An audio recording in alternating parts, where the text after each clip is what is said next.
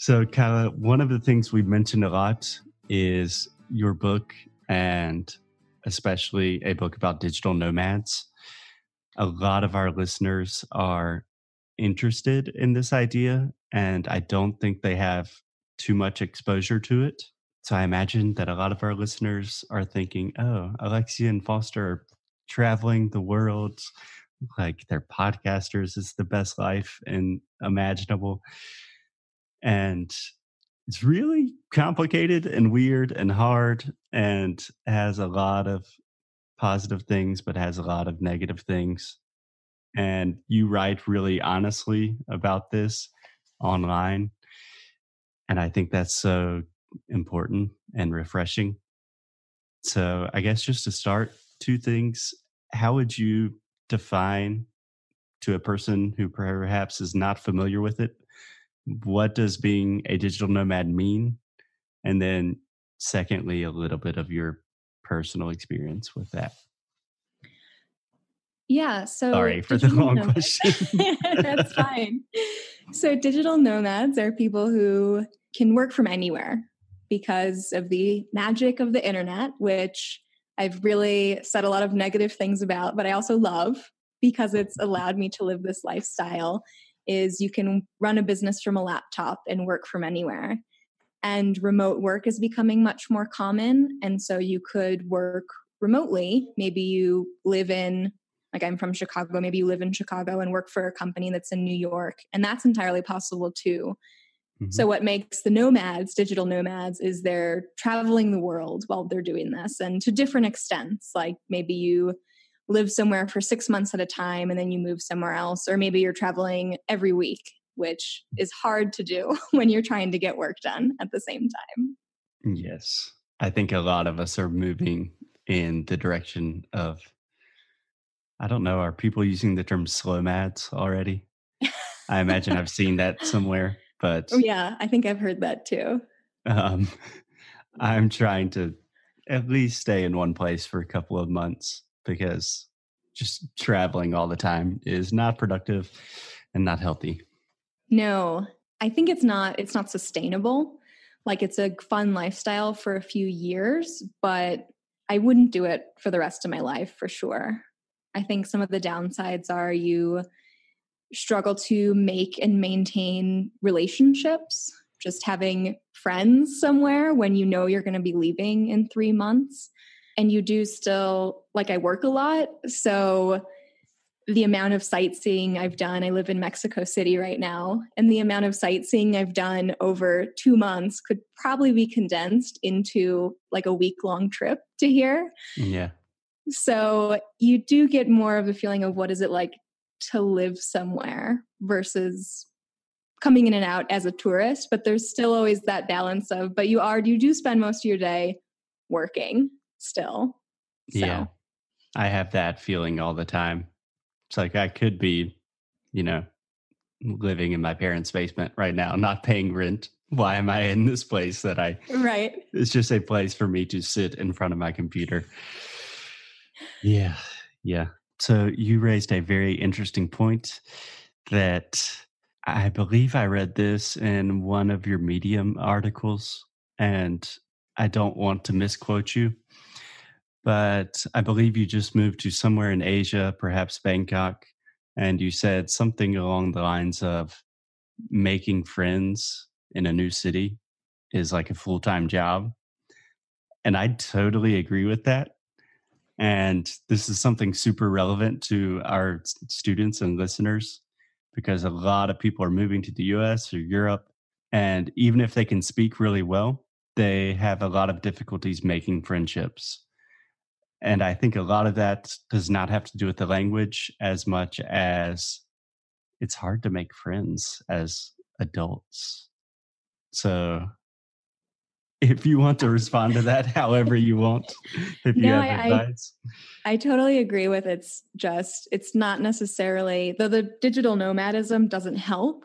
I think you're right that it's just part of being an adult. Like all the friends that I made, I made them in you know high school and then college and then my first job. And it's just people you are forced to spend 8 hours a day with so you're going to become friends. And then when you're an adult and you are trying to make friends and you don't have an office to go to, it's like, it's almost like dating. Like you have to find leads, you have to see if you're compatible, you have to ask them to hang out, you have to see if they want to hang out, you have to meet, you have to plan it.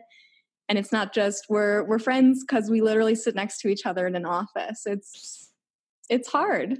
Yeah, a question I love to ask people in general is how many like real friendships do you have?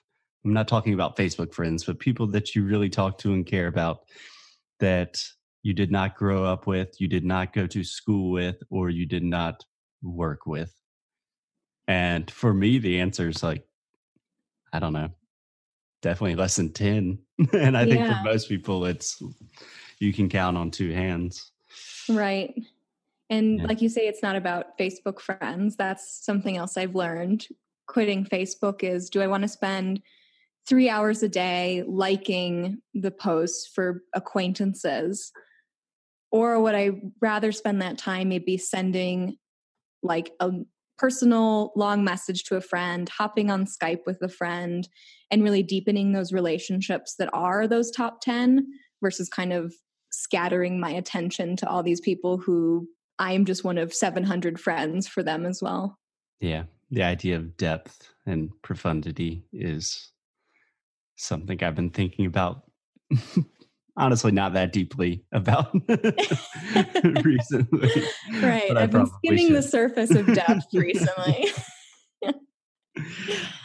so, Kyla, I know a ton of people listening to this will hear all of our warnings about digital distraction and digital nomadism and how like eh, if you're doing this you should be careful because it's tough sometimes and we'll still think i want to do that and especially in brazil right now their economy is having a lot of difficulties just financially economically brazil is in a difficult place for most people and i really do believe that working for yourself online is still a wonderful opportunity, perhaps more now than ever.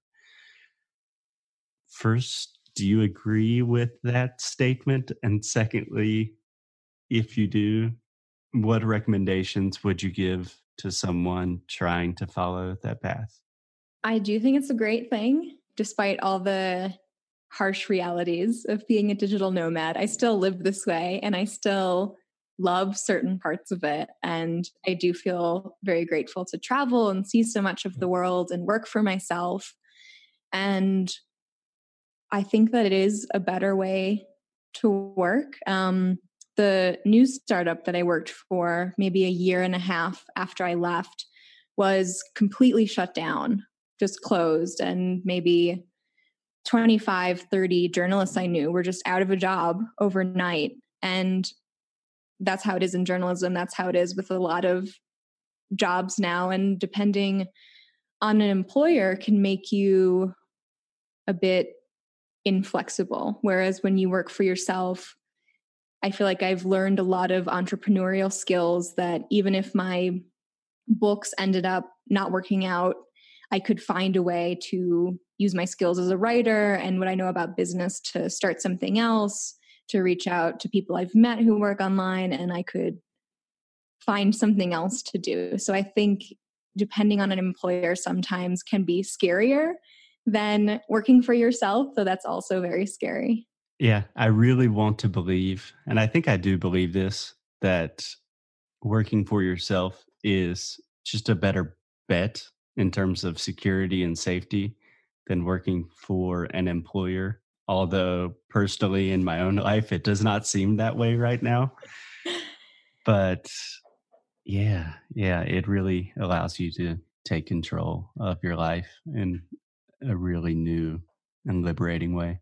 Yeah and if people are looking to start the way i got into it was working at that software company that was an online business there are a lot of sites now where you can find kind of apprenticeships in the online world. And I really recommend those because if you can still, you know, have an employer, but learn very quickly about how to work online, what's going on in the space, build some marketing skills, then you can quickly transition into trying to start your own thing on the side or going full time with it. So I don't know that I could have done it. I could have quit my job in Chicago, sat in Chicago, and started an online business. So people definitely do that because I just, I really didn't know anything about it. So being able to be immersed in it and meet people who were doing it really made the difference. Yeah. So I hate to do this, Kyla, but we are hiring for an apprenticeship right now. and a big part of the apprenticeship is you will be working directly with us and we will teach you everything we have learned about starting a business. So if you're interested in that, applications close soon. so no, that's great. Yeah. Someone would definitely be lucky to have that opportunity. Yeah. Yeah. Because I tried to do it completely on my own from my yeah, starting in Brazil and then from my parents' house. That was a horrible idea. I should have immersed myself in a community of other people trying to do the same thing a long, long time ago. So yeah, yeah. I totally support the idea. If you're interested in this lifestyle, you should probably find people doing similar things and maybe start working for them first and see if it's a good fit for you.